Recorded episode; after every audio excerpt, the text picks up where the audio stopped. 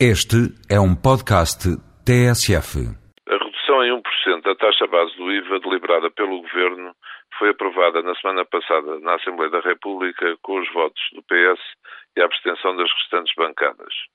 Essa medida, anunciada há cerca de dois meses, será certamente engolida pela dinâmica da economia, neste caso, infelizmente, em sentido negativo. Como tenho repetido incessantemente, sou contra esta enorme diferença de taxa no IVA entre Portugal e Espanha. Considero mesmo um gritante caso de irracionalidade na condução da nossa política económica e configura um dos maiores dilemas que se colocará à governação do país.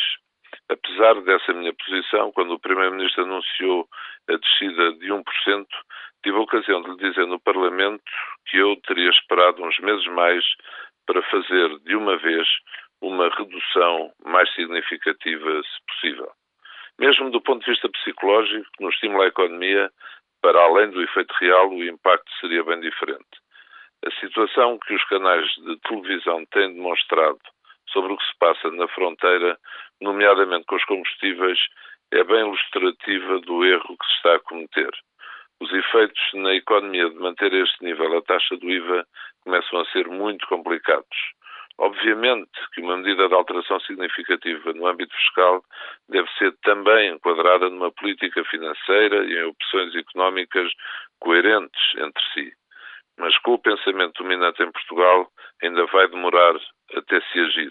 Infelizmente, vão agir só forçados pela realidade. Como nas pescas, setor de que também há muitos anos falo.